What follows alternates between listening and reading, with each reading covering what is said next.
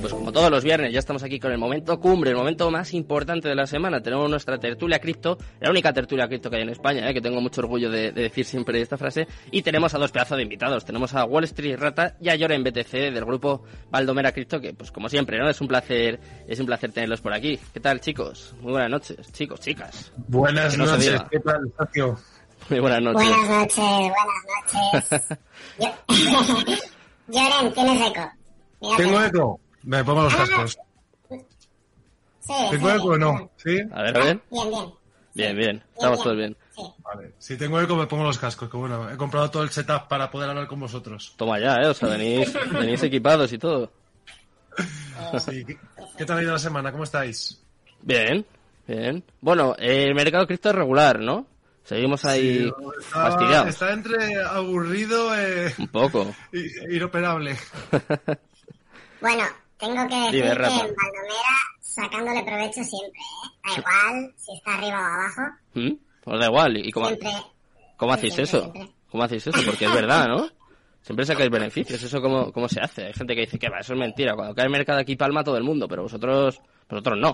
No, no, es que puedes palmar igual cuando sube, también puedes palmar, ¿eh? Es, eh, es lo mismo, es lo mismo. Al final es lo mismo. Es operar de una manera o de otra, pero es lo mismo. ¿Mm? Y bueno, eh, contadme, me decís que el mercado cripto está aburrido. No sé si habéis, si habéis visto un poco el inicio del programa, los datos que hemos tenido esta semana, lo contaba, ¿no? Nefastos. O sea, eh, ya sabemos que la inflación en Estados Unidos está a nivel más alto de los últimos 40 años, ¿eh? Nada, un 8,6%. Aquí en España me parece que estamos peor todavía, ya lo vemos, ¿no? Con la gasolina. Hoy salía que los alimentos se han encarecido un 11%, ¿eh? No está, no está nada mal. Y claro, pues al final eh, los precios caen más altos, los sueldos caen más bajos. ¿Qué hacemos? ¿Nos refugiamos en los criptos? No, que también están cayendo. ¿Qué hacemos, chicos? Esto es deprimente, ¿no? Igual, igual soy yo, ¿eh? Que A vengo... ir al campo y a montar una huerta y algo así, porque madre mía. Bueno, No, real- realmente la, la inflación. Estoy negativo. la inflación ya, ya sabíamos que iba a llegar. O sea, llevamos dos años diciendo que la impresión deliberada de dinero y, y hacer las cosas mal, pues daba resultado a esto. Es decir, entonces, bueno, pues la gente que se ha sorprendido ahora de, oh, inflación, pues no sé. Tienes que haber hecho los deberes durante dos años y, y no sé. Y saber que, que ciertas acciones tienen consecuencias. Mm. ¿Y las criptos pueden ser un, un refugio? ¿O, ¿O pensáis que no? Porque claro, es verdad que el mercado cripto sigue bajando. Llevamos dos meses, ¿no? Tres meses en este rango ahí de los 30, los 40. Ahora estamos en 29.000.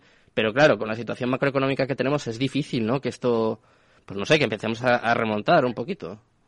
Sí, pero la- es lo que tú dices, Sergio. Al final es dónde te refugias. Eh, yo hoy leía que 111 eh, empresas del SP500 han caído más que Bitcoin en esta temporada. Es decir, Mm. 111 empresas. Ostras, son muchas empresas en un, en un SP500, que son 500. Entonces, al final, eh, eh, Bitcoin te sirve como refugio de valor. Yo no diría criptos en general. Mm. Bitcoin como re- refugio de valor, pues según para quién y según para qué temporalidad. Entonces, eh, cada uno tiene que tener su, su mente. Si estuviese Mike aquí, que todavía no ha entrado, entonces lo voy a decir, Mm. eh, para él no, no, es, no es refugio de valor todavía. A día de Pero hoy. claro, ¿no? igual la, la temporalidad eh, a la que él prevé sacar su dinero es distinta que a la que, por ejemplo, tiene Rata o yo, Mm. que pensamos un poco distinto. A mí es de reserva de valor porque yo mi Bitcoin no lo pienso tocar en 10 años. Entonces, eh, pues oye, para mí sí, Mm. porque yo pienso en el precio que tendrá en un futuro, no en el precio que tendrá mañana. Y así tienen que ser los holders, otra cosa son los especuladores, que, que sí que verás que no lo pueden ver como reserva de valor. Pero bueno, hay otros activos, hay otras fórmulas de hacerlo. Hay desde oro a commodities, hay un montón de cosas que la gente pues tiene que probar o tiene que estudiar para saber si, si quieren refugiar ahí su dinero. Lo que está claro es que yo sí me preocuparía de tener el dinero en el banco. Eso sí o sí, seguro se va a devaluar y sí o sí, seguro se va a ir a cero. Debajo del colchón, tampoco es buena idea, ¿no? Debajo del colchón, que es una cosa así muy típica, ¿no? Que se llama mucho, seguro que, que nuestras abuelas lo han hecho, pero uf, yo creo que a día de hoy tampoco es, tampoco es opción, ¿no? Tampoco es una solución, por lo que comentábamos al principio, ¿no? Porque con esta inflación, pues al final cuando lo saques, pues no sé para qué te va a dar, ¿eh? No sé si te va a dar una barra de pan a este paso, porque claro. total, total, total. Yo, yo soy de los que defiende que, que Bitcoin no, no es eh, realmente, para mí no lo es, por ejemplo, no es eh, refugio de valor y, no lo es en sí todavía, pero Mm. sí que es verdad que para muchos, para mucha gente, yo defiendo esto, en ciertos países y en ciertas circunstancias, Mm. eh, sí que se puede convertir en un refugio de valor. ¿Por qué? Porque es un activo que vale más que el activo en el que, en el que ellos eh, viven, ¿no? Por decirlo de alguna manera. Es Mm. decir, sí, O sea, por sí, ejemplo, para El. Salvador sí que estaría siéndolo. Bueno, El Salvador quizás sea un poco, un poco atípico. Eh, en, en El Salvador, vamos a dejarlo aparte, porque es, eh, es, es, es aparte, ¿vale? El Salvador es aparte. Pero en países eh, que están sufriendo, pues, eh, con su propia moneda fiduciaria, Mm. tipo, pues, Venezuela, Argentina, eh, este tipo de países, hasta cierto punto, Bitcoin sí que puede, puede considerarse, pues, un refugio de valor para ellos, por, Mm. este, por, por- por este tema, simplemente porque porque realmente no les vale la pena pues cobrar sus salarios en, en esta moneda, ¿no? O, o, o tener o guardar esta moneda porque porque no vale realmente nada. Entonces, en este sentido, Bitcoin sí que puede ser eh, un refugio de valor para ellos. Mm. Es, es verdad que son cosas concretas, situaciones concretas, eh, en partes del mundo concretas, y a nivel general doy la razón a la gente que dice que no lo es. Mm. Lo tengo que decir así. Es verdad, todavía no lo es. A día de hoy, ¿no? lo será. Claro, pero Si a mí me preguntan, eh, hay, hay, yo qué sé, hay una crisis tremenda que posible- posiblemente estemos en puertas. ¿Y, ¿Y tú en qué te refugiarías? Pues tengo que decir la verdad, ahora mismo en oro. El oro Hmm. es para mí el refugio de valor del momento, pero estoy seguro, totalmente, que se, el Bitcoin se comerá al oro. Eh, no te puedo decir cuándo, pero estoy segurísimo. hombre, en sí. ello creo. Si miramos a Bitcoin como una reserva de valor a largo plazo, ahí sí que estáis de acuerdo todos, porque claro, o sea, si invertimos de aquí a un año o dos años, pues es verdad que hay mucha volatilidad, el precio fluctúa mucho y sería difícil ¿eh? considerarlo como refugio de valor. Yo en eso estoy de acuerdo. Pero si miramos ya 5 o 10 años, eh, al final eh, no hay más que echar un poco hacia atrás, ¿no? El típico zoom out. En ese caso sí que sería refugio de valor, ¿no? Incluso además Sí. se incrementa. De momento eso es algo irrefutable. No sabemos qué pasará en los próximos 10 años, pero de momento a día de hoy esto se cumple. Esto es así. Más que el oro incluso. Sí, sí, sí, opino, opino eso. Eh, lo que he explicado, pues lo acabas de resumir tú ahí. O el camino, sí, el camino de mi explicación, el final del camino es lo que tú acabas de decir. Que, Mm. Sí, que a largo plazo opino, opino eso. Vale. Que, que Sí, será yo sabes que Bitcoin. lo, lo- lo que añadiría a esto es que eh, tú, por ejemplo, mm, a veces, a veces se nos escapa un poco de la cabeza eh, con qué compararlo. Nosotros, por ejemplo, si tú comparas Bitcoin, que Bitcoin tiene 10 años de vida, pues no, es muy reciente, es una moneda que, que acaba de nacer, pero si somos conscientes, el euro tiene 20 años de vida. Es decir, y es verdad. y es, y es una moneda que se creó y que tiene 20 años. ¿Y cuánto valor ha perdido el euro en estos 20 años versus cuánto valor ha ganado Bitcoin en 10 años? Entonces, eh, todo el mundo se refugia en el euro porque es lo que nos meten eh, nuestros gobiernos como obligatorio. Y cuando venga el euro digital, pues será lo que nos comeremos, o lo que la gente verá como normal y natural. Es decir, yo cuando hablas, me imagino que os pasará, cuando tú hablas con tu entorno, con tus padres y demás, y, y- y les explicas un poco todo esto, ellos no entienden eh, que no, el euro no, no pierde valor. O sea, no, no, sí, o sea, es decir, tú puedes comprar menos cosas con un euro de las que puedes comprar en el año 2000. Entonces, eso eh, hay que tenerlo en, en cuenta y, y es así, y es real. Y sin embargo, con un Bitcoin hace 10 años podías comprar nada y ahora con un Bitcoin te puedes comprar un coche muy bueno. Entonces, eh, hay que comparar las cosas con, con cosas comparables. Que me dices, no, oye, el dólar, vale, estoy de acuerdo que, que el dólar, hasta, hasta la ruptura con el patrón oro, eh, era una moneda con un valor definido sobre algo, eh, digamos, tangible. Pero desde la, rut- desde la ruptura del patrón oro, eh, nada. Decir, no tiene ningún tipo de, de- de valor más allá que la confianza. Y Bitcoin se basa en la confianza más escasez, que Mira. es limitado. Está hablando por aquí CryptoPanda, veo muchos mensajes también de Tekel Trace, de, creo que es Tekel Tradeando, ¿no? Por, por Twitter. Y como siempre, invito a, a los espectadores, a los oyentes, eh, que nos vayan mandando mensajes. Pueden mandar tanto por Twitch como por el, eh, nuestro WhatsApp. Nos, pues nos podéis mandar notas de voz al 687-05-0600, que vale también eh, para después, para el indicador de Bernardos, para el consultorio. Y eh, me piden por aquí, mira, CryptoPanda dice, eh, y Maikitito, pues mira, sus deseos son órdenes. Me parece que lo tenemos aquí. Hola, Mike. ¡Wow! Toma, ¿eh? Muy buena. Uy, qué, au- qué audio, qué audio. ¿Has visto? eh? Esto es... Claro, esto es la magia de, la televisión, la magia de la radio, ¿eh? Sucesos sonores. Yo, me, me, han metido como... Joder, parece este del, del pasapalabra, que lo lleva todo ahí al dedillo. Ahora conectamos con... Profesional a tope ahí. Parece que está... Parece que está bien o no? Sí, sí, perfecto. Perfecto. Vale, de acuerdo. Era la, prueba de rigor. eh, Ya hemos hablado un poquito de Bitcoin como refugio de valor, pero claro, eh, quiero saber también qué pensáis a corto plazo. ¿Qué pensáis a corto plazo? ¿Qué va a pasar? No, de refugio de valor no es. ¿No, Mike? Nada. No, me lo compras. Pues nada, pues me voy. Pero, escucha, vamos a ver. No refugio de valor, es que depende. Es que Depende del plazo. No has escuchado, ¿no? a repetir lo que dice. Si una, persona quiere vender Bitcoin dentro de seis meses, no es refugio de valor. Si lo quiere tener para 10 años, sí es refugio de valor. Es que es diferente. Y hay gente que compra Bitcoin porque luego lo quiere vender dentro de tres meses, ganar dinero o seis meses o lo que sea. Entonces, en todos los casos no es refugio de valor. Y aparte, para la próxima crisis, que yo decía hace meses que venía una crisis, que todos lo sabíamos, que tal. No es refugio de valor. Tú dile ahora a la gente que se refugie en Bitcoin. A ver lo que te dice. No hay que tener ganas. Ha caído de, ha caído de 70 a 28.000 o 29.000. Nadie, nadie busca eso como refugio de valor. Mm. Ahora mismo no. Para esta siguiente recesión no es refugio de valor. Mm. Para el futuro, el mejor. Pero si tú no quieres vender, Mike, ¿Qué más te da lo que sube y baje? Claro. Esa es la clave, ¿no? claro. No entiendo lo que quieres decir. Sí, a, mí, a, mí, me da igual los movimientos que haga en el corto plazo eh, eh, Bitcoin. O sea, me da igual. Es decir, yo tengo una cifra en mi cabeza y cuando Bitcoin llegue a esa cifra, pues venderé parte. Y, Pero es que todo el mundo no tiene el, mismo horizonte temporal que tenemos nosotros. Claro, por eso es lo que yo he dicho. para, esa gente, para esa gente no hay refugio de valor. Exactamente. Esa, es la cuestión. La diferencia entre el futuro y no es cuando lo quieras vender. Exactamente, si, ese es el tema. Yo creo que todos los que estamos aquí coincidimos que es refugio de valor mm, conforme a nuestra manera de pensar que de lo que es Bitcoin. Pero todo el mundo no, no es así. La gente ahora ahora mismo que tenía Bitcoin y con todas estas caídas, pues estará en pánico, en la esquina llorando eh, posición fetal. ahora mismo esa gente no, para ellos, para ellos no, no es refugio de valor.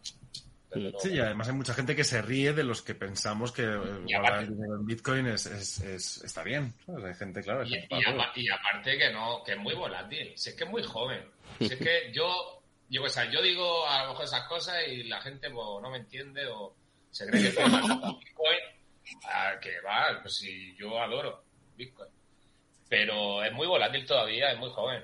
Entonces es normal que con esa volatilidad no, no sea refugio de valor, de momento, pero que lo va a ser. Y va a ser mejor que el oro y que es una...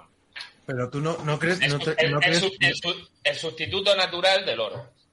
¿Y tú no, y tú no crees que, cuando llegue a ser eh, reserva de valor realmente es cuando tenga un precio casi estable, con muy poca fluctuación, como tiene el oro a, día de hoy? ¿No crees que se, llegará a considerarse a nivel general reserva de valor cuando sea un valor estable, es decir, que vaya creciendo poco a poco, más o menos como los niveles de inflación? No, lo de la famosa curva logarítmica, ¿no? Llegará a un punto que como habrá tanto dinero... Pero si el problema de Bitcoin... Hace falta mucha adopción para eso, ¿eh?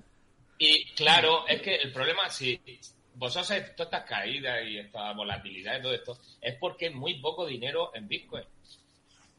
O sea, un, trillón, o sea, un billón de dólares o trillón, o como lo digan ellos, o 900 mil millones de, dólares, eso es calderilla. Entonces es muy fácil de manipular.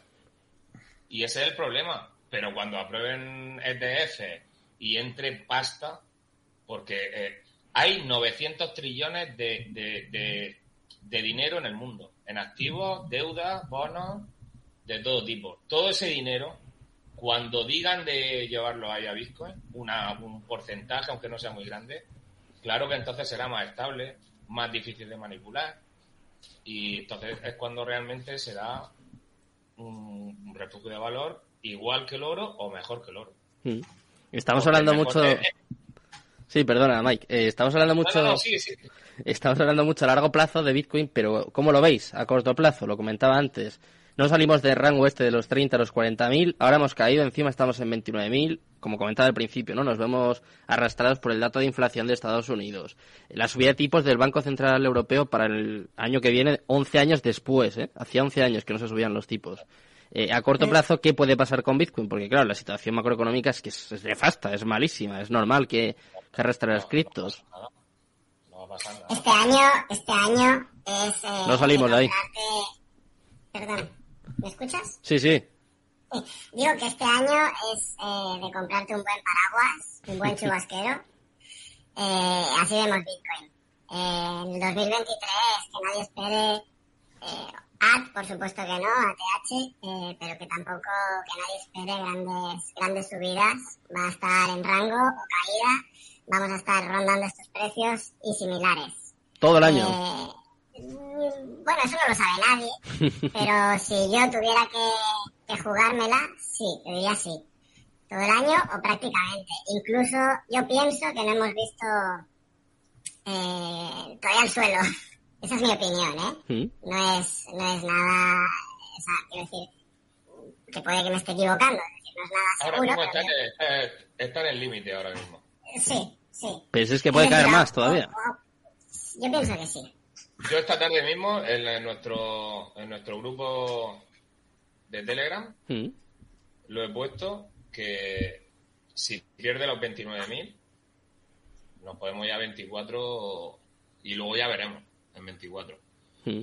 La primera parada sería en 26.700 o así, porque el 12 de mayo, cuando hubo la caída esa fuerte también, alguien, el chinito o, o quien sea, ahí compró. Y por eso dejó esa vela, esa mecha. Porque alguien compró ahí muy fuerte, alguien con muchísimo dinero paró ahí la caída. Y desde ahí llevamos un mes en este rango y entonces eh, vamos ya a cerrar esa mecha. Y el que Sí. compró ahí se va a tener que defender de las otras ballenas que se lo van a querer pasar por...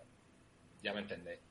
Y entonces ahí es donde se verá si puede defender su posición, esa ballena, el que paró el precio ahí, o si no lo puede defender. Y si no lo puede defender, pues iremos a 22, 24, donde sea. A lo mejor no, a lo mejor el tío vuelve a comprar porque tiene el fondo de inversión noruego, su- yo qué sé, que tienen mucha pasta esa gente. ¿Mm? Y, lo, y de ahí no baja. Pero que no lo sabemos todavía, hasta que no... De momento tiene que aguantar, si aguanta los 29.000, eh, estamos en rango todavía. Un rango dentro de otro rango, dentro de otro rango, ¿sabes? Un rango dentro, eh, lo de la teoría de Charlie Dow, de la- las tendencias, primaria, secundaria y... eh, un rango dentro de otro rango dentro de otro rango, en que nos movemos desde 26.700 a 70.000. Ese es el, rango grande.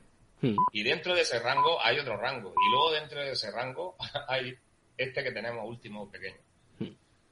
Entonces, yo que sé, estamos en rango. Entonces la clave está en... Aunque suba, aunque, aunque suba a 60, estamos en rango.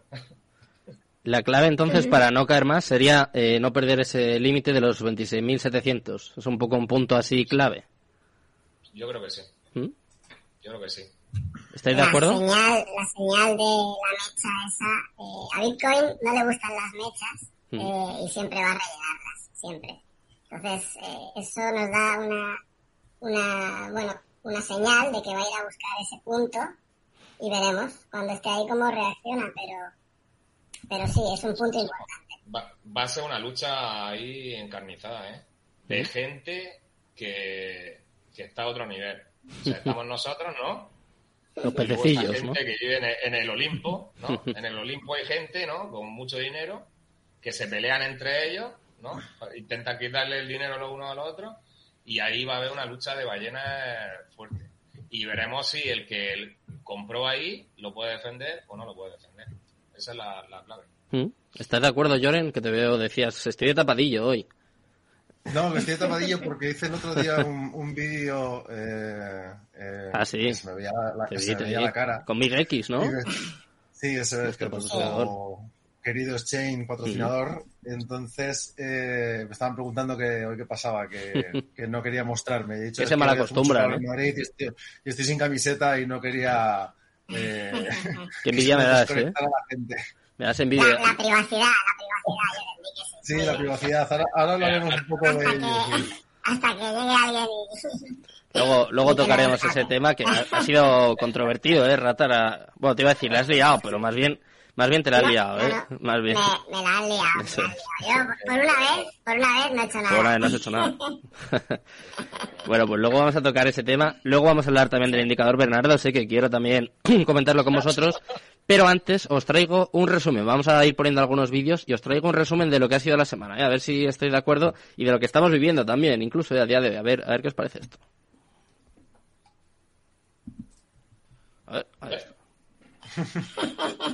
Ahí estamos en 31, Muy. Esos- 30. Los, los- holders, ¿no? Ahí están, agua- aguantando ahí como buenamente pueden. 29.200, uh, 29.000. Pero esos son holders. Esos son holders. Esos son holders de verdad, ¿eh? Pero no, no, no, no, no. Esos no son holders de verdad. Ah, Hay muchos, hay muchos holders que no son holders.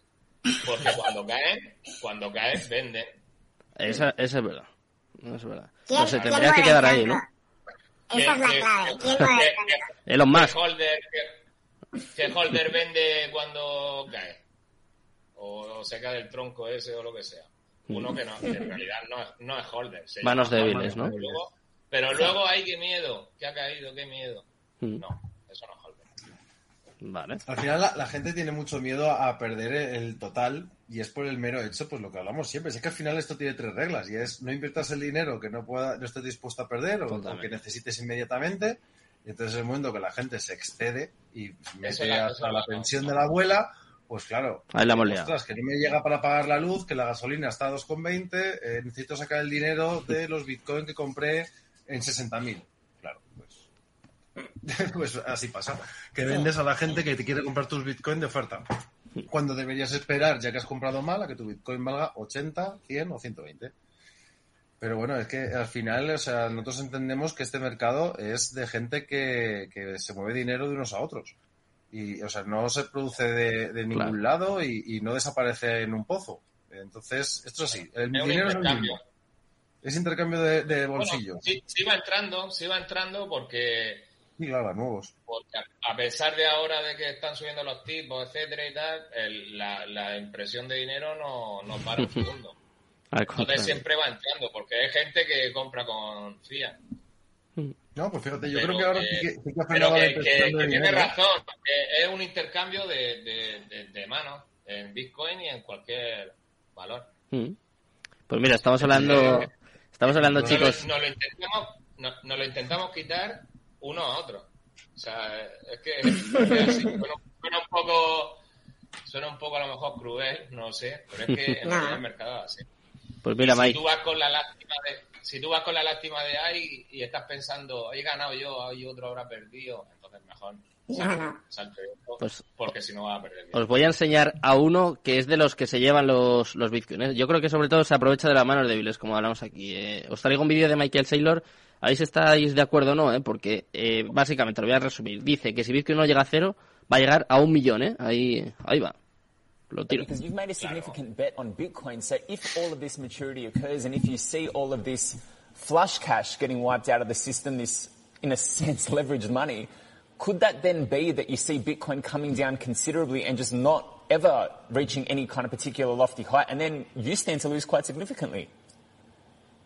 We don't see it that way. We actually see it the opposite, which is uh, the big question forever has been: uh, is is this real? And and if it's real, is it going to be banned? The deniers said this wasn't real, and of course they're being discredited as the administration and Congress and regulators embrace Bitcoin. And the skeptics have always said, well, it's real, it's better than gold, but it's so good, it's too good to be true, and the government's going to ban it. So if the deniers are wrong and if the skeptics are wrong, and it's pretty obvious they're both wrong at this point, it's not going to zero. And if it's not going to zero, it's going to a million because it's obviously better than gold at everything that gold wants to be. And, and if it was just worth what gold's worth, it'd be 500,000 a coin. so I, I really think we've crossed the chasm there with uh, with the bill that was put on on uh, the Capitol floor today by two senators, a Democrat and a Republican, and uh, and with Janet Yellen's speech at American University April seventh, where she recited the legend of uh, Satoshi Nakamoto and explained why digital assets are critical to the future of the United States. I think now that that's happened, people are realizing that this is a real thing that's going to be with us. And Bitcoin is, like it or not, it's unique. There really is no network in the world that has its, its level of adoption or its level of security. And if I put $500 billion on the table and gave it to you and said, create another one, you couldn't create another Bitcoin for $500 billion right now. So I, I'm, I'm very bullish about where we're headed from here.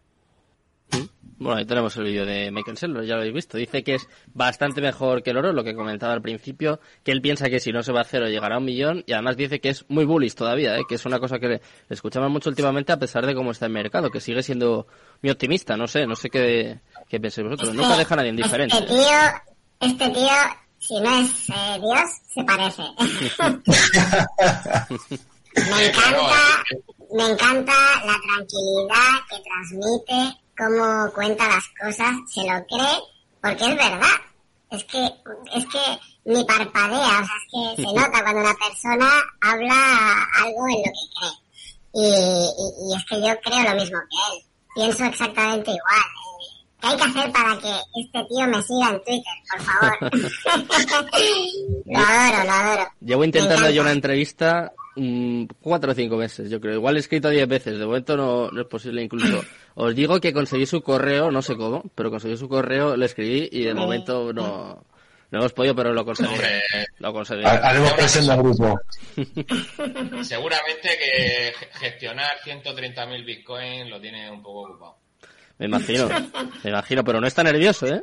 Lo comentaba ver, es verdad. ¿eh? Con respecto a lo que, Cuidado a la lo que opina, lo que opina Michael, eh, eh, él sabe muy bien, eh, pero o sea, realmente no sabe más que nosotros, porque al final la información que hay es la, es la misma para todos hoy en Hmm. día. Pero sí que él, eh, pues como dice Rata, ¿no? Esto es una cosa que te lo tienes que creer o no, y si crees, estás muy tranquilo. Y él está muy tranquilo de la misma manera que lo puedo estar yo a mi nivel. Mm. ¿Sabes? O sea, él está tranquilo a su nivel con sus 130.000 Bitcoin y yo con lo mío estoy también muy tranquilo. ¿Qué, qué opina? Eh, ¿O se va a cero? Es porque realmente habrá, hay una campaña de, de- de hate hacia Bitcoin o de foto que vayan a tirarlo completamente gobiernos enteros, como, como puede estar pasando ahora con El Salvador, ¿no? Al final El Salvador era como la prueba piloto del mundo Mm. y ahora vemos que empiezan a salir ya noticias estas últimas dos semanas de El Salvador igual no puede pagar la deuda, El Salvador igual le está saliendo mal esto. Se ha hecho una encuesta en El Salvador así por sorpresa y el 95% de la gente no está tan feliz. Es decir, son todas Eso, estas cosas. eso Es casualidad. está más, eso mani- es más manipulado. Eso es Manipulación. Es súper oportuno, es súper oportuno. Si eso es todo La casualidad, gente chicos. feliz, seguro. Qué mal pensado. La gente de El Salvador es feliz con Bitcoin, seguro. Eso de la encuesta de que la mayoría no está contenta, eso es A mentira. ver, yo creo, yo creo que como en todo, en todas partes, habrá gente que le guste y gente que no le guste, como pasa Sí, con claro, Manomera en Twitter, claro. ¿sabes? No pasa Mm. nada. Pero, pero es, es tan No, pues sencillo como, como ir allí, como ir allí y que, y que y comprobar a, a la gente, a la media, qué les parece. Y al final todo esto son cambios que, que cuestan. O sea, yo recuerdo cuando cambiamos de la peseta al euro, pues uh, hubo gente que con 15 años le. Pero es que no lo puedes comparar. Llore, llore, no, no, no, llore, no. No lo puedes comparar. Porque a la gente se- se le ha brindado la oportunidad de ir a la tienda y elegir entre pagar o con dólares o con Bitcoin. Eso es verdad. Entonces, el que no crea en Bitcoin, ¿qué le importa? Que la- los demás paguen en Bitcoin, que siga pagando en sus dólares. Si es que por eso no tiene sentido esa encuesta. No tiene Que estoy de acuerdo, pero es que incluso la gente que ya está Porque pagando- si hubieran prohibido, si hubieran ca- cambiado el dólar por, bi- por Bitcoin y a la, eh, hubiera gente que no quiere Bitcoin y quiere seguir con dólares, entonces sí entendería que pudiera, pudiera haber un descontento.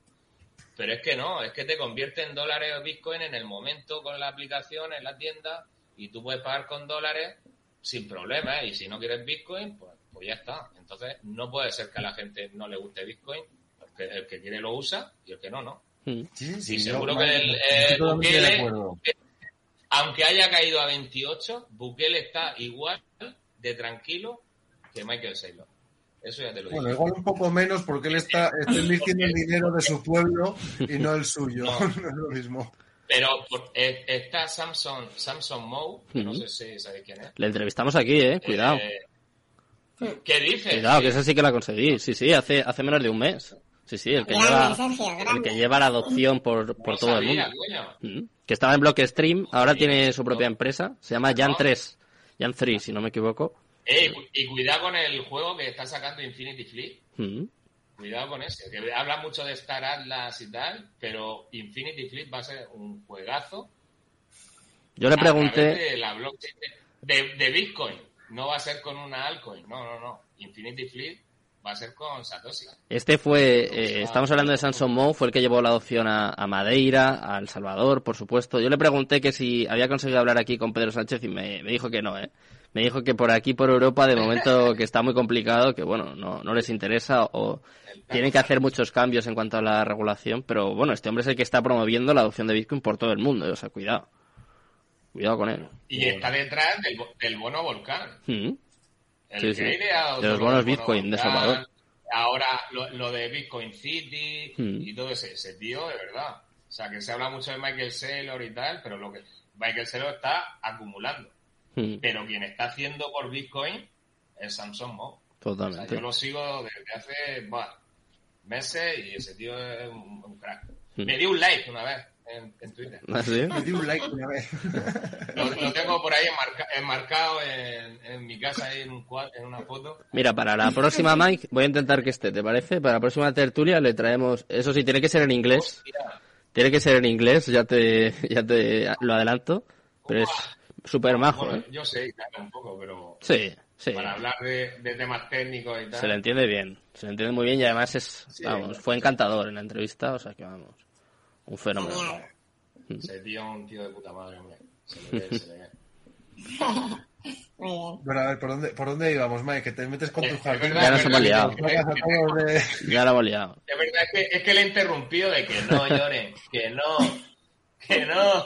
Él es parado medio hablando, perdona. Tenías que, tenías que Eh, vernos en, respecto- en nuestro- grupos privados, ¿eh? Que, Respecto, chicos, respecto al tema del Salvador, eh, puede, puede Eso, que eso, ahora, es que obviamente eh, estamos, como he dicho, en un año malo, pero no es para Bitcoin, es un año malo económicamente. Entonces, El Salvador lo estaría pasando igual de mal o peor si no hubiera entrado en Bitcoin. Es decir, como, como el resto de países, Claro. porque es una Eso es. Mundial. Entonces, eh, El Salvador, ahora, ahora mismo, día 10 de junio, digo, del 2022, digo, que dentro de 10 años va a ser eh, un, un país con un, con un nivel económico acojonante. si no abandonan el camino que llevan. Porque eh, han sido pioneros y si no se lo tiran por tierra, eh, o sea, es lo mejor que ha podido hacer esa persona para un país. Y, y bueno, el tiempo me dará o me quitará la razón, pero no podemos decir que, que, que le va mal a El Salvador porque nos va mal a todos económicamente, a todos. Claro, es muy fácil eh, cuando Bitcoin está por los suelos y cuando todo está por los suelos decir que, eh, que la ha cagado y que, y que no tenían que haber eh, hecho el movimiento que han hecho. Pero espérate al, al 2023 o al 2024 cuando hayamos eh, hecho un nuevo ATH y quizás estemos muy arriba, a ver qué, a ver qué hate o qué es lo que dicen sobre El Salvador. A ver, esperemos. Es que ahora No, mismo, Lo, di- lo dicen ahora porque ahora es cuando pueden meter el food. Porque es cuando como siempre, claro. como siempre hacen en cada caída. Pero si es que por eso la gente no tiene que caer en esas trampas. Si es que son trampas solamente. Mira, tenemos aquí a, a un espectador. Correcto, correcto. De los, retail soltemos las Tekel, dos. Tekel es salvadoreño. Él, Mira. que nos diga, Tekel. Mira, él lo cuenta. Dice, el chat no me dejaba entrar antes. Dice, hey, yo soy del Salvador y las encuestas son una mentira. Personalmente conozco personas que incluso mejoraron sus negocios ofreciendo pagar en Bitcoin, incluso abandonando la Chivo Wallet por otras mejores al comenzar a investigar. Aquí tenemos un, un testimonio directo y además eh, de lo que estabais comentando, chicos, es verdad que se habla mucho, bueno, de que El Salvador la ha cagado, ¿no? Básicamente, ese es el resumen. Incluso hay muchos titulares de que está en default, de que está en quiebra técnica y, vamos, yo no tengo la cuenta exacta, pero me parece que cuando entró El Salvador, y incluso por los DCAs que hacen, ¿no? Por la, la media de las compras, no sé si está en 30.000. O sea, no creo que esté en quiebra técnica porque mucho lo ha perdido. Es como Michael Saylor, ¿no? Igual, que habrá gente que diga, Buah, es que este tío está loco, ha perdido muchísimo dinero. Eh, no, no, la medida está prácticamente igual que está ahora. O sea, no. Es, es mucho mejor que esté El Salvador en Bitcoin, aunque haya caído, que no estrangulado por el Fondo Monetario Internacional, que es como lleva toda la vida. Y eso es lo que eso es lo que les jode. Y ya está. Y entonces, pues, el, único, el único la, encuesta no sé qué, que si la, la, noticia no sé cuánto. Y el único pero que se le puede poner a esto, Mike, es que, es que, El Salvador, es que El Salvador se ha ido eh, gastando y metiéndose en deuda en base a los bitcoins que tenía comprados. Entonces al final cuando esa deuda eh, finalice y tenga que hacer cargo, se tenga que hacer cargo de ella, pues si los bitcoins no responden a esa deuda, tienen que tirar con, su, con sus fondos. Y claro, eso sí que puede generarle un problema, pero es un problema que, que, ahora mismo no está. Es decir, están, están previendo cosas que dentro de un año, pero es que lo que decimos aquí es que cada país tiene su cosa. Es decir, cuánta deuda debe España a, Europa y tiene que pedir prórrogas tras prórrogas mientras pide más ayudas para pagar las primeras. Es decir, que, es, si paga las pensiones endeudándose. Claro, es, decir, es que, esto, es que esto las pensiones Se está endeudando para pagar las pensiones, para pagarle a los, a los funcionarios a los profesores, a los médicos. Se están deudando para eso, para, para pagar eso. Una, una deuda del, del 130%, yo no sé la que tendremos ya, insostenible totalmente. O sea, quiero decir, ¿quién, quién es eh, España para dar lecciones a El Salvador? es, que, es, ridículo. Es que es ridículo, de verdad, es ridículo. Cuando veo un país, vale, que lo diga Alemania que tiene una deuda del 40 y algo por ciento, o Estonia que tiene una del 15 o 20, que es bestial lo de esa gente, o Eslovenia o países así, que, que aquí el típico español, que, ah, Estonia, eso, eh, es una, ¿sabes tú el país ese? Pues, perdona, pero, pero la, tiene cuadrada, la tiene cuadrada mejor que tú. Sí. Mira, tenemos aquí más comentarios de, de Tekel Trades que sigue hablando sobre esto de El Salvador y dice, no puede estar en quiebra porque la inversión en Bitcoin no representa ni la cuarta parte del PIB. Eso es una vil mentira. Y además añade, incluso si le fallara, no es más pérdida de lo que históricamente el Estado perdió con otros gobiernos sin corrupción, que no vienen al caso aquí, que bueno, pues si nos podemos hablar nosotros también de corrupción, ¿no? En Venezuela, pues igual, igual salimos escaldados. ¿eh? O sea, que, que en ese aspecto Bitcoin también es un respaldo, ¿no? También es una de las, de las cualidades que tiene. Quizá por eso hay tanto miedo también, tanto fútbol. Creo que, eh, la, eh, creo que a la gente le, cuesta adopción, a los gobiernos le cuesta adopción, porque cuando el, gran público, cuando la masa de gente descubre las bondades de la blockchain, y lo que serviría un libro de cuentas como blockchain, donde todos los contratos estén eh, públicos y que todo el mundo pueda seguir dónde van los dineros, los dineros, hablo con mi abuela, donde todo el mundo sepa dónde va el dinero, dónde va cada subvención, cada fondo, a qué chiringuitos va cada dinero. Se acaba el chollo eso, el, pueblo va a decir, oye, yo quiero que todos nuestros, desde el sistema de votaciones hasta nuestro sistema de, pensiones, nuestro sistema de, cualquier tipo de licitación, de ICO, todo que vaya por blockchain y que no se pueda desperdiciar ni un solo euro, dólar, bitcoin o moneda, la que sea, eh, la gente sí que va a querer adopción. Pero es que la gente todavía no sabe que la blockchain ha venido a cambiar eso. Pero claro, los gobiernos y los políticos, eso va a costar luchar contra ello. Claro, si, lo ha dicho Michael Saylor, la primera frase que ha dicho, que ahora mismo el, principal problema es que la gente piensa, ay, pero eso será una estafa, será verdad, será mentira. O sea, eh, es que ahora mismo es ignorancia lo que hay, simplemente, entre el, público en general. Y que se dejan llevar por las noticias, se fían de lo que dice el telediario y los políticos, etcétera, etcétera. Y entonces eso es lo que, lo que ha dicho el hombre, que la gente piensa, están los, que no saben lo que es y los que dudan si eso es real o no es real, y luego los que están en contra por otros intereses, porque son unos frikis del oro, o, es que me ha venido a la cabeza el Peter Schiff, ese, no, no lo puedo evitar. El archienemigo de, el archienemigo de, de Michael Saylor. Joder, macho, ese tío. Es como el Bernardo, pero, pero de americano. Cuidado. Podemos, eh, podemos, pedirle, podemos pedirle al creador del indicador Bernardo que haga, que haga un indicador Peter Schiff también. Ostras. Esa es la siguiente. Ahora, ahora en un poquito más de, de 20 minutos se lo, se lo vamos a pedir, ¿eh? que ya está por aquí preparado. Pero os tengo otro vídeo. Ah, que viene, viene el de indicador Sí, sí, sí, sí, sí, que no era mentira. No lo sabía, no lo sabía. A las once y cuarto, a las once y cuarto le vamos a tener por aquí que tengo abierto incluso su estudio, ¿eh? Me lo estoy, me lo estoy leyendo mientras, eso es Fourier. Además tiene su propio, su propia cuenta de Twitter que se llama Int Bernardos y sobre las once y cuarto vamos a repasar este estudio científico que a mí, vamos, es que me tiene, eh, me tiene como loco, estoy, estoy deseando saberlo. Pero antes, eh, os quiero repasar con vosotros otra de las noticias de la semana. Seguro que estáis al tanto. En Estados Unidos han presentado un proyecto de ley para regular las criptomonedas. Ha sido además una propuesta bipartisana. Por una parte está Cynthia Loomis, que es verdad que es muy defensora de Bitcoin, y por el otro está Kristen Gillibrand. También es una demócrata de Nueva York y han, han presentado este proyecto de ley Parece que con cierto respaldo, sobre todo con cierto apoyo a las criptomonedas. Y tengo por aquí declaraciones de Cynthia Loomis. A ver qué, a ver qué os parece y ahora, ahora comentamos también esta noticia. Hey, hey, senators, uh, two questions for you. One is, and I'm sure you saw this a little over a month ago, uh, Fidelity, the largest 401k manager in the country, um, announced that they were going to offer uh, Bitcoin uh, to users or to consumers. Uh, companies have to choose to allow their employees to put Bitcoin in their 401ks. Uh, the Labor Department came out and said this is a terrible idea. What do you think? I think the Labor Department's wrong. Uh, I think it's a wonderful idea. It should be part of a diversified asset allocation, and it should be on the end of the spectrum of a store of value. Obviously, if you have a fully diversified asset allocation, you have some assets that you want to produce income in the short run. You also want some assets uh, that are just a store of value. Uh, and I think that's where Bitcoin really shines. I think it's some of the hardest money that's ever been created in, in the world. Uh, and for that reason, it belongs as a slice of a diversified asset allocation for retirement funds.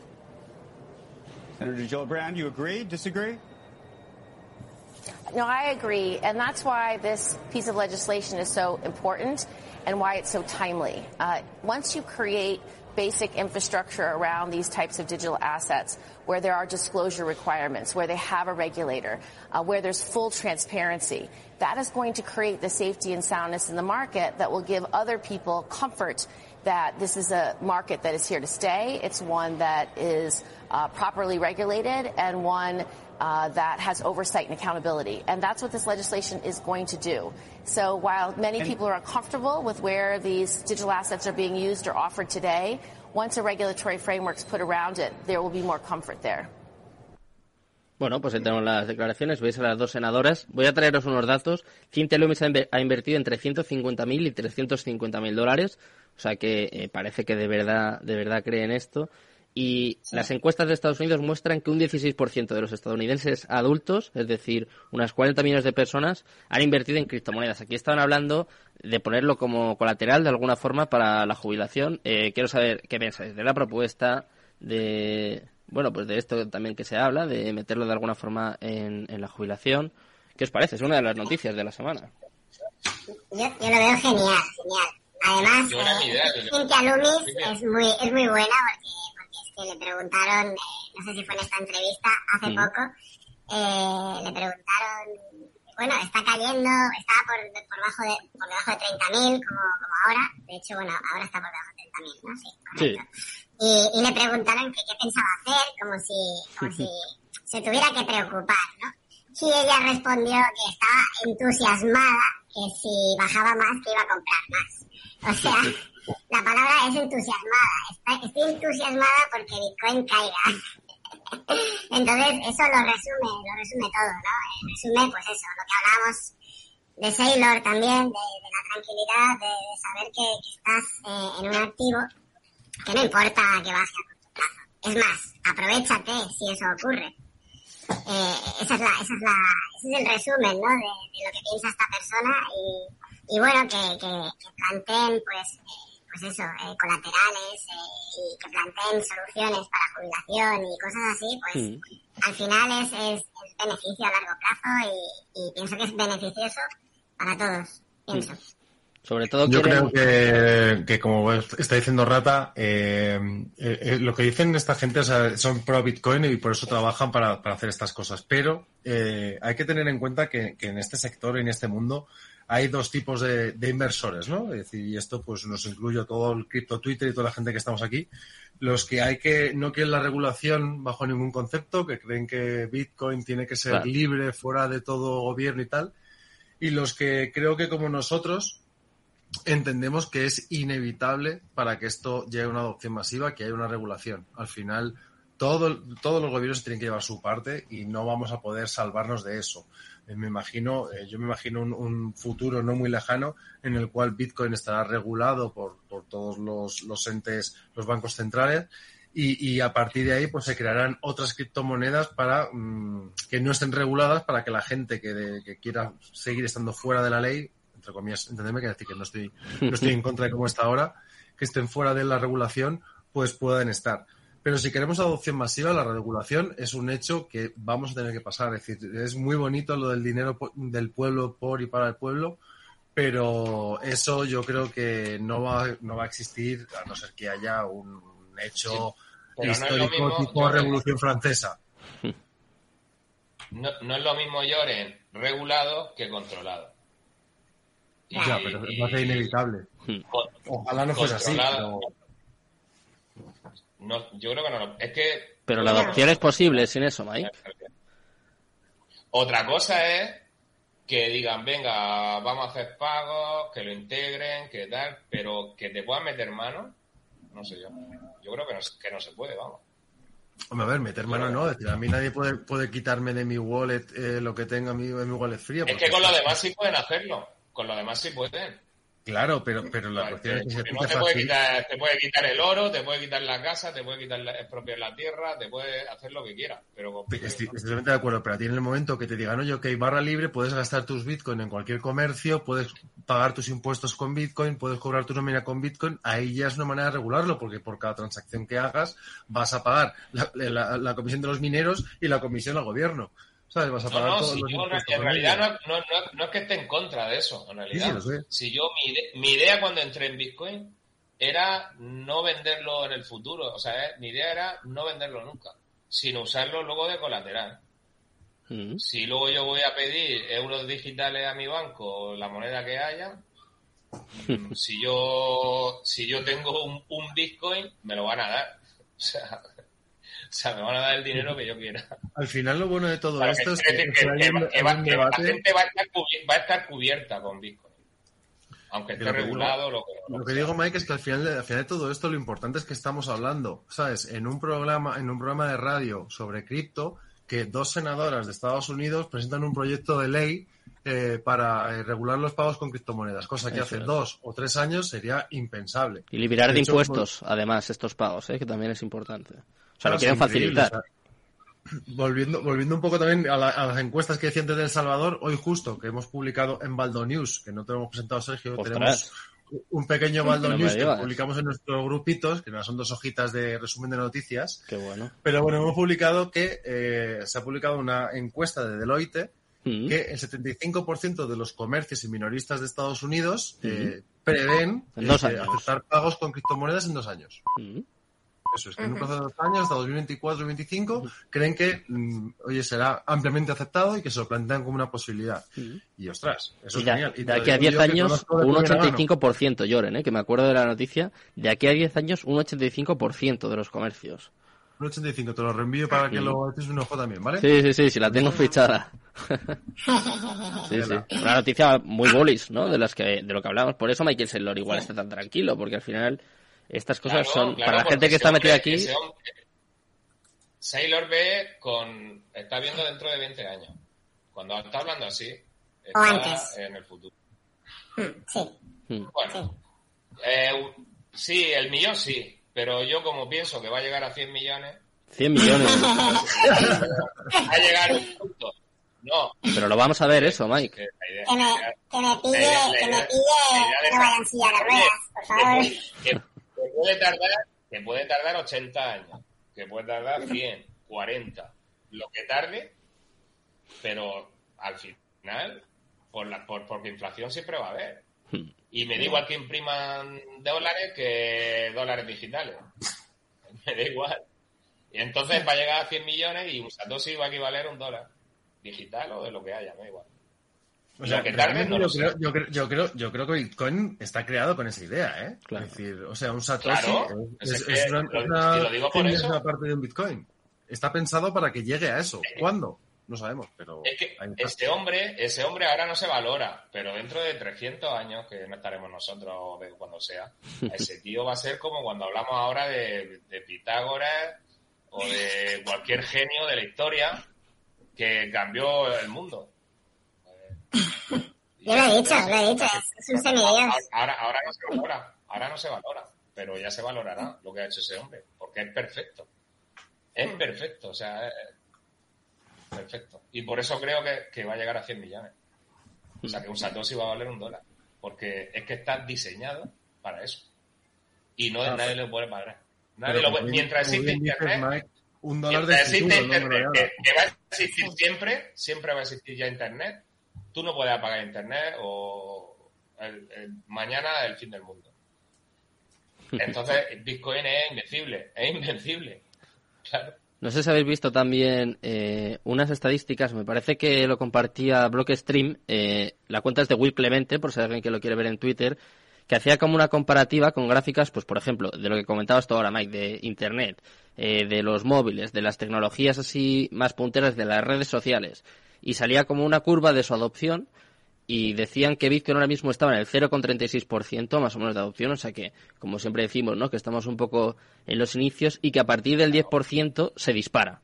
Además, eh, se ve la curva perfectamente. Es verdad que Bitcoin de momento, en cuanto a la adopción, está yendo más rápido pues que Internet, que las redes sociales, pero ves esa gráfica y dices, jolín, pues si ahora vale 30.000 y estamos en un 0,36%, pues imagínate cuando estemos en un 5, o cuando estemos en un 10, o cuando esto se dispare, que normalmente va increciendo, o sea, la curva va increciendo, pues te haces una idea de, de dónde- eso es, eso es. Sobre todo una vez que llegas al 10%, pero aún así ya, Cuando ya, un, un 90, claro. Eso ya no creo que lo 90, veamos. como es, es que Internet ahora que es un, un 99% Claro. de, de adopción. Internet, ¿no? 99, Sí, siempre habrá sí, sí. gente por ahí que no use, ¿no? Hmm. Sí. un pueblo indígena de la selva del Amazonas que no, no- porque de puta madre. Escucha, escúchame, no, no tendrán, que no tendrán, no tendrán ropa, pero van con móvil ya, eh. Cuidado. No, no, no, hay, hay pueblos todavía Sí, que, sí, que- sí, lo que sé, lo están en el neolítico, que están en el neolítico. Y si no, mira la isla esta de la India, de, que está en el, en el Índico. Sí, ¿Cómo sí, se llama sí. la India esta? Sí, una, sí, una sí, isla sí. que, te matan, que te matan si vas. O sea, te tiran flechas y te, y te matan. Nadie va- puede poner un pie ahí. Eh, Seguro, seguro que vas y tiene una camiseta Ah, ya- adhesiva alguno. Ya me acuerdo del nombre. Eh, luego lo, lo busqué en Google si querés. Sentinel. Eso, Ah, sí, lo conozco. La isla de Sentinel, la isla de Sentinel, no hace mucho fue un cura y tal a evangelizar y, y lo mataron. No, llegó, no llegó ni, a la, ni a la orilla de la playa. Entonces, A evangelizar con, con no, Bitcoin. no, no, no va a usar, no va a usar Bitcoin, está claro que no va, no va a usar. No. Ya llegará. Que, bueno, que es su elección y, y me parece de puta madre. o sea. Y con todo este tema que estamos hablando de la regulación, del tema este de- del, del control y demás, ¿qué opináis con respecto a, la- a- esa regulación versus la privacidad de que cada uno tenga su dinero y nadie lo sepa? ¿Qué opináis de la privacidad de este mundillo? Es complicado eso. Es, im- es imprescindible, yo creo, mantener cierta privacidad. Por eso la palabra control y la palabra regulación, como decía Mike, no es lo mismo. Y yo pienso que, que sí que debe haber, es necesaria una regulación, una regulación bien hecha, justa y, y necesaria. Pero el control es lo que Bitcoin evita. Es decir, pero el control, entendámonos, el control de, de manejar mi dinero, mi Mani- Bitcoin, de- como de yo quiera. De manipular, manipularlo. Correcto. Manipularlo. Entonces, No para que, para que no haya ese control, debe haber una privacidad. Y debe existir siempre. De hecho, si perdiéramos, si perdiéramos eso, si perdiéramos esa privacidad, perderíamos, eh, para mí, el concepto Bitcoin en sí. O sea, eh, lo perderíamos. Así de claro. Hay una, una secta de Bitcoin, dice Panda. ¿Y creéis, Y no- creéis que es compatible? No, pero porque, porque justo yo el otro día hablaba con Crisis de Way de Zaragoza, que decía que ella también en Zaragoza nadie sabía que tenía Bitcoin. Y digo, joder, pero yo creo que al final el, el tú eh, hablar en tu entorno, darte a conocer como, como un poseedor de, de cripto, eh, usuario y demás, creo que ayuda a la adopción. Creo que por, por, por- por osmosis no. propia a- ayuda, ayuda a, que, a que se vaya extendiendo. No estoy, Hay que llegar no a, ese, a punto. Hay que llegar al punto este que, que llegará un momento que habrá un punto de inflexión, que será el 10% ese que tú decías antes, Sergio, Mm. que a partir de ahí, o sea, se va a disparar eso que, como pasó con, con Internet, con la televisión, con la radio, con, con el coche o lo que sea, Mm. que llega un punto que, que ya se corre la voz. Y claro, la gente es, es muy miedosa, ¿no? Y, y no quiere salir de la zona de confort y quiere estar en su zona de confort y, y le da miedo lo nuevo. Y hasta que no ve que al vecino le funciona, pues no se arriesga. Pero cuando Sí. vea que al vecino le funciona y de puta madre, pues se tiran a la piscina. Y entonces cuando llegue ese punto, ya adopción. Y ya- En cadena. Reacción en cadena. ¿Pensáis Sí. que es compatible ¿Pensáis que es compatible la acción de los gobiernos con la privacidad? O sea, ¿pensáis que en el momento en el que entre los gobiernos vamos a poder mantener nuestra privacidad, que no van a querer controlarlo? Porque para, vamos, yo pienso, ¿eh? para mí las monedas digitales, eh, los CBCs, es una forma de intentar, intentar controlar, intentar cargarse la privacidad. Y no sé, yo pienso ¿eh? que en el momento en el que entren, yo lo veo complicado. Igual se puede mantener algo de privacidad, ¿no? Siempre va a haber como puntos de escape, pero me parece complicado, no sé, compaginar las dos pero, cosas, vale, ¿eh? Desarrolla, desarrolla eso. ¿Cómo piensas tú que un gobierno puede controlar cuánto dinero, eh, cuánto Bitcoin tienes acumulado en Mm. una wallet fría? Y si, si lo utilizas, eh, por ejemplo, y operas en un exchange eh, des- descentralizado. ¿cómo, ¿cómo puede alguien controlar esas permutas, o sea, lo que tú generas con ese, con ese dinero? A ver, puede de alguna forma obligar a que todos sean centralizados, que ya lo están haciendo un poco, ¿no? Por ejemplo, Binance cada vez es más centralizado, Coinbase es centralizado. Poco a poco yo Sí. pienso que Sí. tendrán que ir pasando por La el aro, gente- todos. Pienso. Pero la y es una forma de controlarlo, de controlarlos. La, ge- la gente se irá, No se sé. irá, la gente se va a empezar a ir a, a, A los o, Hmm. a, o a- o a donde sea. No, yo, creo, yo creo, yo creo que estáis, a, estáis, a, a, Tor- a, Tor- a Torchain o Y van a resistir. Estáis obviando, estáis obviando lo más sencillo, es decir, el dinero, el dinero fiat, el dinero en B que se mueve en cualquier país, Hmm. ¿cómo se transmite? De persona a persona. Claro. Y con las criptomonedas va a ser igual. Es decir, en el momento en que tú tengas tu. Bitcoin y, y quieras y quieras que nadie se entere, Hmm. irás a comprar, Bueno, eso ya irás a, comprar a, a- a no sé qué tienda y le dirás, oye, te hago, te hago de wallet a wallet y no me hagas factura. Pues ya está. Y así es. De hecho, nos tú vemos en en Wallapop- en Wallapop Sí. hoy en día pues, ya hay cosas que lo vendo por Bitcoin, una moto después por una, una moto con Bitcoin. Y, y- y esto es yo- una forma de hacer. Sí, sí, sí. Yo, yo he comprado y he vendido con... No, miento. He vendido con Bitcoin, no he comprado. Ah, Pero sí, decía sí. yo que iba, no, ¿cómo Sí. te ibas a desprender tú de un, vamos, de un No, Satoshi? no, no. he vendido, he vendido con Bitcoin en Wallapop, sí. Y, y fue, fue genial, vamos. Me encantó la experiencia, sí, sí. sí. Es- Oye, hay, hay páginas, hay páginas van a ser web. las 11, van a ser las La- 11 y cuarto y la sorpresa. Sí, estaba esperando. Estaba esperando. Por cierto, antes de la sorpresa, eh, quiero que nos cuentes qué ha pasado esta semana, Rata. Que yo creo que es, Bueno. es importante. Nos queda todavía tiempo, nos Sí. quedan más de casi 50 minutos, eh, todavía tenemos tiempo. Eh, pero te- esta vez te la han Bueno. Esta vez no has hecho nada tú, Sí, ¿no? sí, no, no, la verdad es que no. Muy mal. Esto es culpa, esto es culpa de, de, de, de un mercado bajista que la gente se Se aburre. aburre. y, y bueno, pues la verdad es que, a ver, me, me- no me sintió bien en el momento que, que, que me ocurrió porque pensé- me, me sentí muy, muy decepcionado, me sentí triste, pero en ningún momento, o sea, no tengo nada que esconder. Realmente yo eh, eh, no, no he mentido nunca en nada de lo que he dicho. Eh, eh, bueno, he decidido eh, crear mi personaje, soy la rata, y lo seguiré siendo porque así es. Y además es que me identifico mucho con esa imagen, soy, soy, soy muy rata, es así. Entonces, eh, bueno, simplemente yo decidí no ni, decir mi nombre, ni mostrar mi, imagen física real, ni, ni, ni definir mi sexualidad. ¿Por qué tengo que hacerlo? Es decir, eh, creo que no es necesario. No estoy en Tinder, ni estoy en, no sé, en, en LinkedIn, no sé, estoy en, una, en un foro eh, de criptos para hablar de criptos y, y al final no se necesita más, ¿no? Y, y bueno, pues alguien decidió hurgar, no sé cómo. La gente La gente está muy mal, ¿eh? tiempo. Madre mía. Sí, y, y bueno, y, y destapar, pues quién soy. Eh, pusieron un perfil mío de, de Twitter, de Twitter, no, de, perdón, de Instagram. Mm. Me mostraron mi nombre, fotos mías, eh, etcétera, ¿no? Y, bueno, pues, eh, pues nada, eh, la sorpresa no es otra, que, que yo ya no tengo que, que estar aquí, pues, detrás de una voz que, que, que, que ya no tiene sentido, porque me han quitado esa, esa magia, en ese sentido, obviamente. Y, y nada, pues eh, escuchar bien la, la rata porque es la última vez que la escucharéis. Oh, Y da pena, ¿y tú? Y nada, nada chicos, soy, soy la rata. Esta es mi voz real, por fin también, es una manera de destaparme totalmente, eh, no tengo nada que esconder. Además es muy difícil eh, hablar, hablar con, con esa voz porque tengo que hablar muy lento. Yo soy una persona que habla muy rápido. Mira, Ángel. Y, Mira, Ángel, mira, y por No, fin, por no. fin puedo ser yo también en este sentido.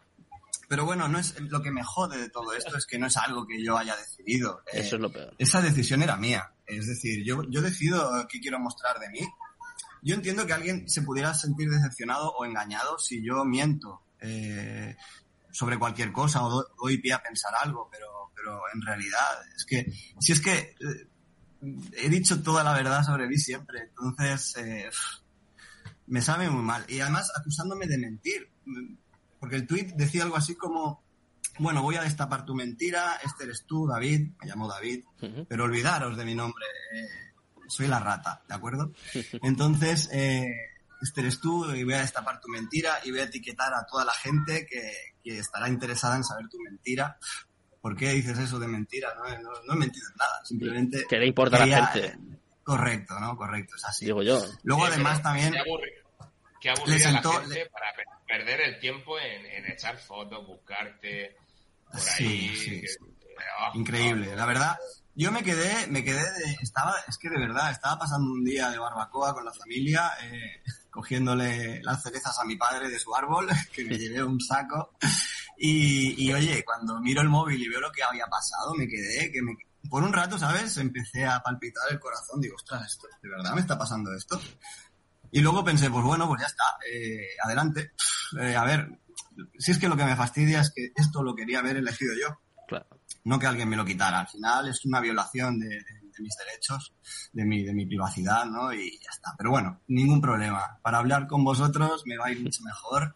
Y, y bueno, mi imagen, aunque me hayáis visto ya, yo no voy a cambiar de foto de perfil, yo soy la rata. Así que, que es así, eh, chicos. Y luego otra cosa quiero aclarar, que este, este chico, que, o chica, quien sea el que me ha, el que me ha hecho esto. Mm.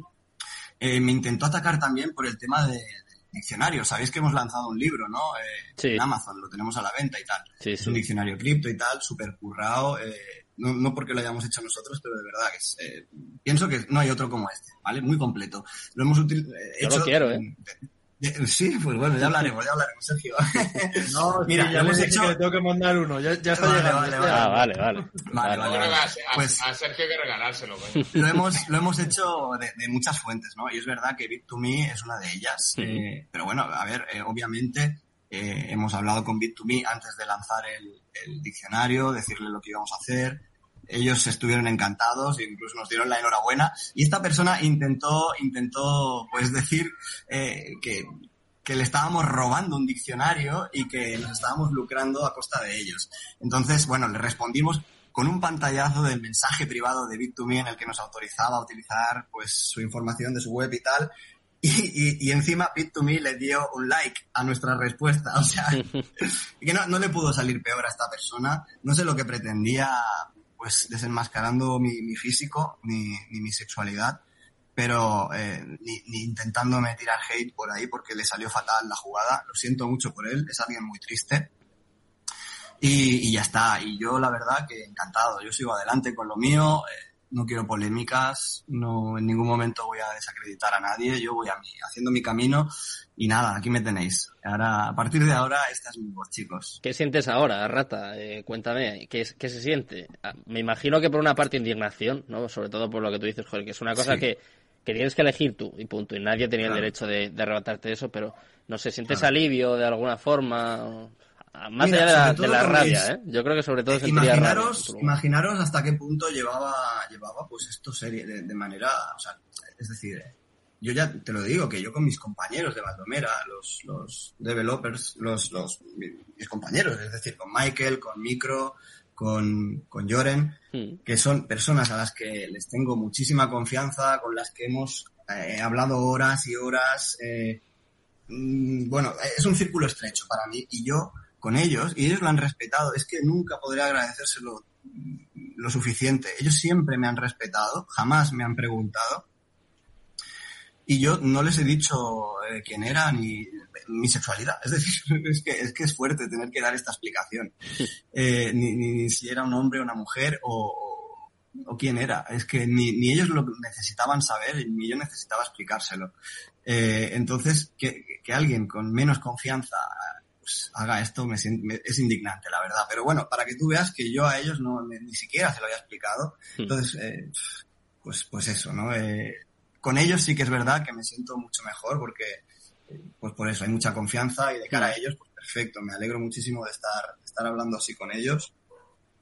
Y de cara a, a Twitter y, y el mundo de las redes, pues no era necesario. Pero bueno, eh, pues es lo que hay ya. Y, y adelante, sin problema, no escondo nada.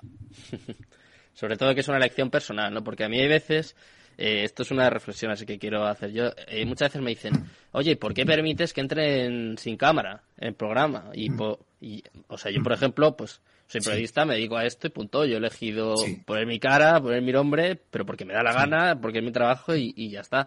Pero hay mucha gente, incluso a veces por el chat, ¿no? Que me dicen, Jolín, ¿y por qué no dices que te pongan la cámara? Y yo pienso, pues es que, ¿por qué tengo que decir yo nada? ¿Por qué tengo que, no sé, de alguna forma, eh, pues, no sé, pues hacer o pedir a alguien que haga algo que no quiere? Es que a mí me parece una cosa absurda. O sea, a mí, por ejemplo, no me condiciona para nada que salgáis con una foto, que salga vuestra cara, o que lloren, quiera estar sin camisetas, que me parece una tontería. A además, para Total, empezar, que esto es la radio. final- Para empezar, que esto es la radio, que luego hay gente que nos puede ver por Twitch, que puede hacer lo que le dé la gana, pero que no sé, o sea, yo no me considero nadie para decir a nadie pues que se ponga la cámara, que se cambie el nombre, que y sobre todo, aparte de esa reflexión, antes de, de hablar con Fourier, ¿eh? que yo sé que tiene que estar aquí esperando y, y flipando un poco también, eh, pero ¿qué está, ¿qué está pasando en Twitter? Que yo creo que es una reflexión también, que lo Sí. comentabas tú, ¿no, Rata? Lo, bueno, que es verdad que estamos en bear market, que se acumulan las malas noticias, que hay gente perdiendo dinero, pero se está yendo un poco Sí. de las manos, ¿no? Yo sobre todo, no sé, igual que ya me estoy haciendo, igual me estoy haciendo un poco mayor, que puede ser, quizá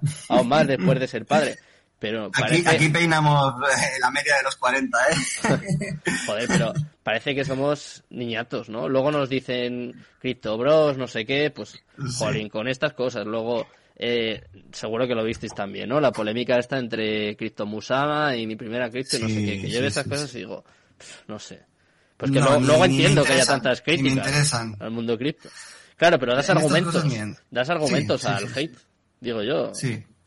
Para que nos desacrediten o... Esa gente son, son jóvenes, son jóvenes. Sí, son ni- niños, Son jóvenes. sí. Sí, pero al final es, lo que hablamos, ¿no? Es decir, al final hacer un flaco favor. se- se- la imagen que se da es, es así. Es decir, tú oyes a gente eh, hablar de bolsa y, y parecen eh, la gente que todo lo sabe, súper serios, con corbata, traje, Claro. maletín.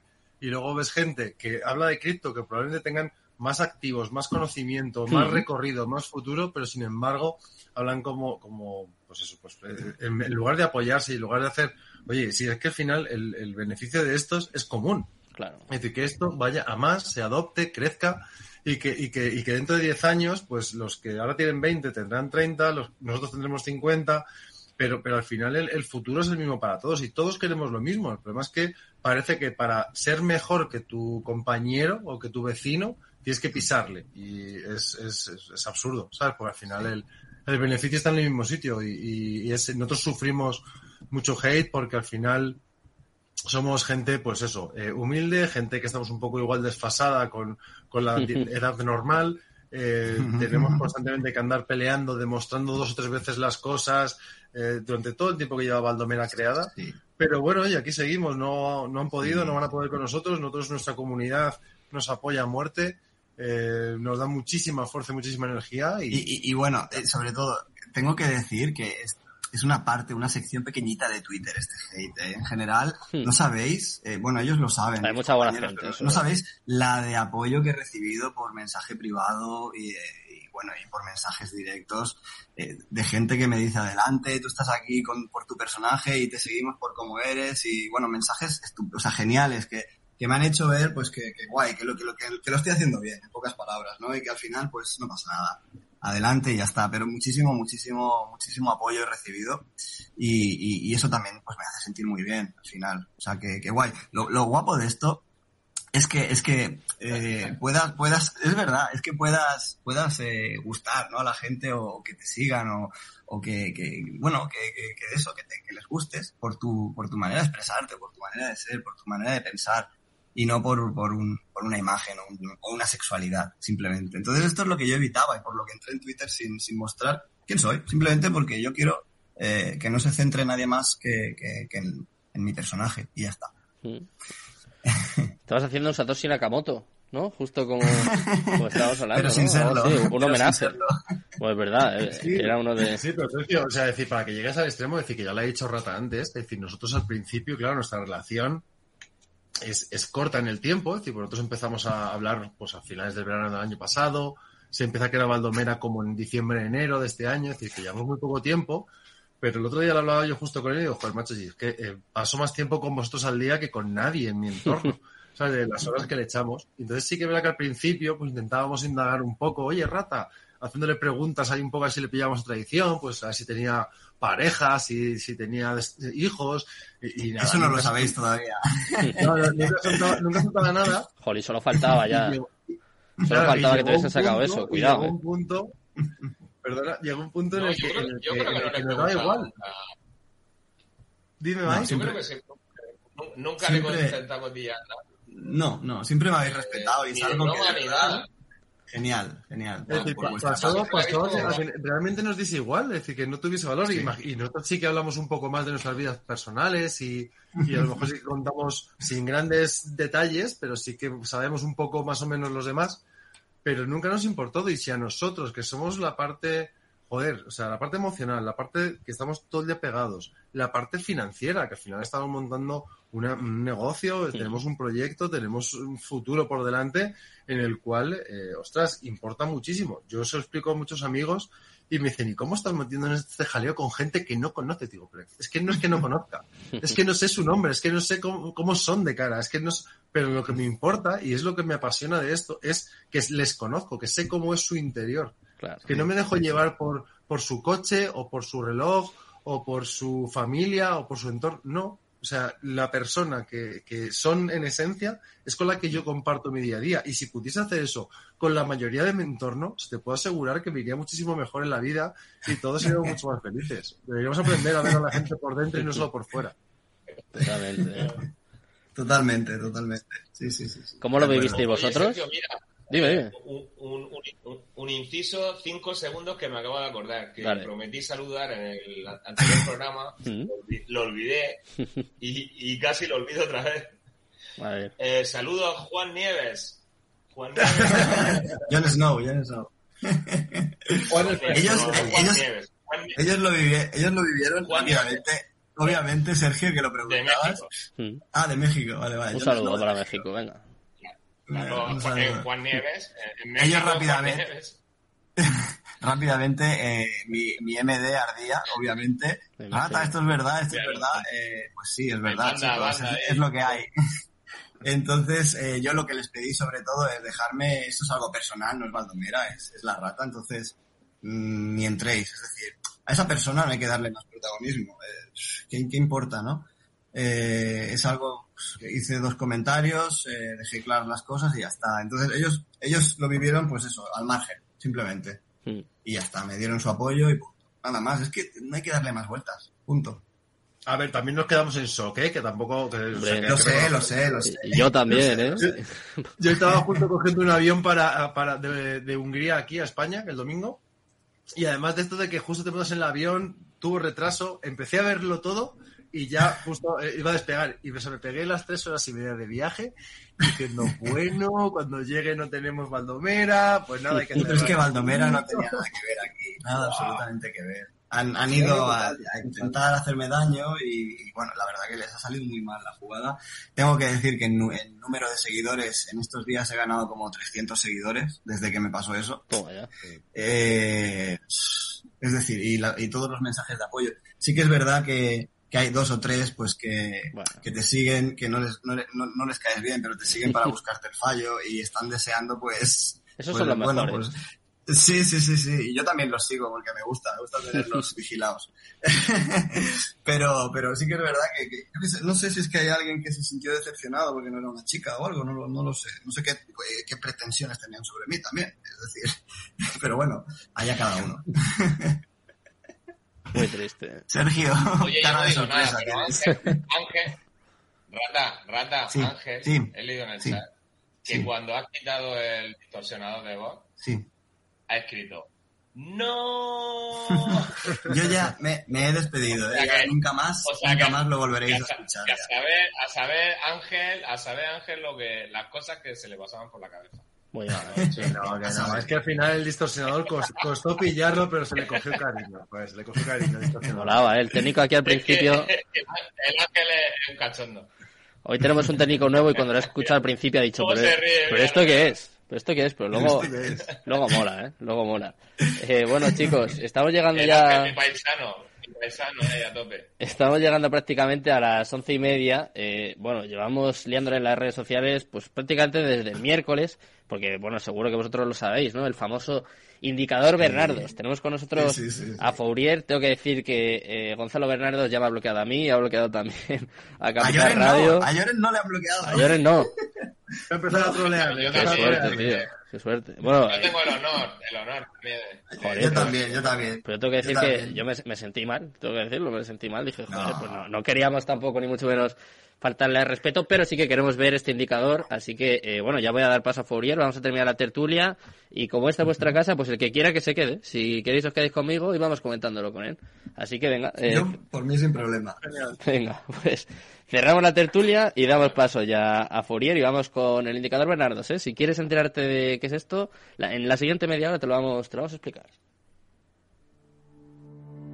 Coinex es una plataforma de trading de criptomonedas que ofrece todos los tipos de trading, spot margin y contratos de futuros perpetuos hasta 100x que permite operar con los fondos que dispongas. Coinex se toma muy en serio la seguridad de los datos y activos de sus usuarios. Por eso cuenta con fuertes medidas de seguridad anti-hacking y anti-scam, lo que les posiciona como una de las grandes plataformas de criptomonedas que nunca ha sufrido ningún tipo de hackeo o vulnerabilidad en sus servidores. Comienza ya en coinex.com. Calidad y seguridad en una sola plataforma. Las mejores comisiones de trading en todo el mercado de criptomonedas solo en coinex.com.